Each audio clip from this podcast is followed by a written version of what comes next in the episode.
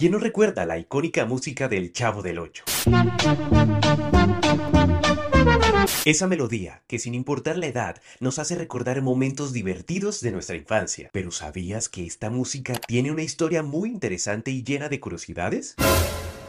La banda sonora del Chavo del Ocho tiene su origen en una pieza musical escrita por el célebre compositor Ludwig van Beethoven en 1809. Dos años más tarde la adaptó para la obra de teatro Las Ruinas de Atenas en la inauguración de un imponente teatro en Budapest a la que rebautizó como la Marcha Turca.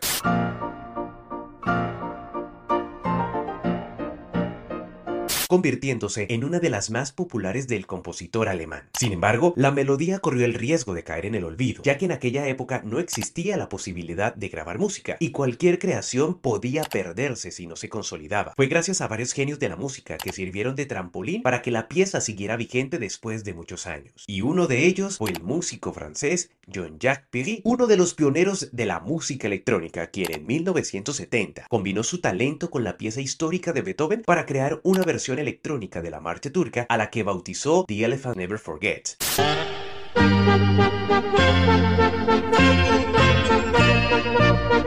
Esta versión formó parte de la séptima producción de Perry y se convirtió en un éxito total. Este clásico llega a los oídos de Roberto Gómez Bolaños y en 1971 utilizó esta versión moderna en su programa de televisión El Chavo del Ocho. Y a través de la música, Chespirito logró plasmar la esencia de su personaje, de su mundo, convirtiéndose en un clásico y un símbolo que sigue siendo disfrutado por millones de personas en todo el planeta. A pesar de su gran éxito, el pequeño Shakespeare no contaba con los permisos necesarios para utilizar la pieza de Peggy en su programa. ¿Qué estás haciendo, pedazo de bestia?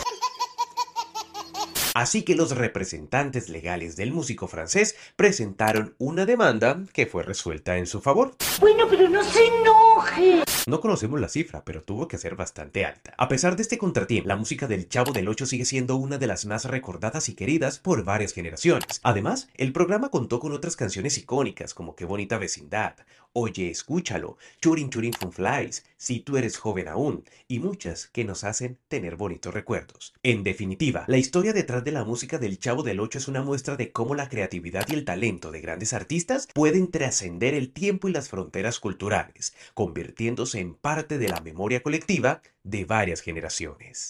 Cosa bonita. Cosa bien hecha. Cosa hermosa.